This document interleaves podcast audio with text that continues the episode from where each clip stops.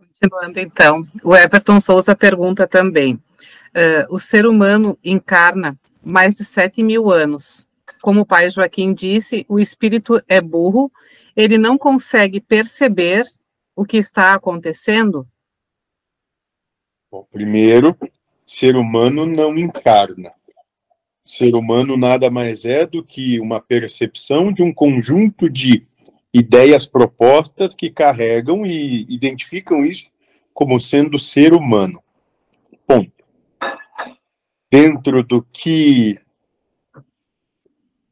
ele fala, é, não me cabe comentário dentro da análise que ele faz. Cabe apenas a mim dizer que, para mim, ou dentro do entendimento que eu tenho,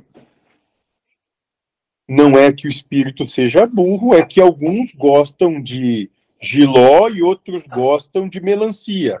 Cada um com seu gosto, faça o que bem quiser com ele.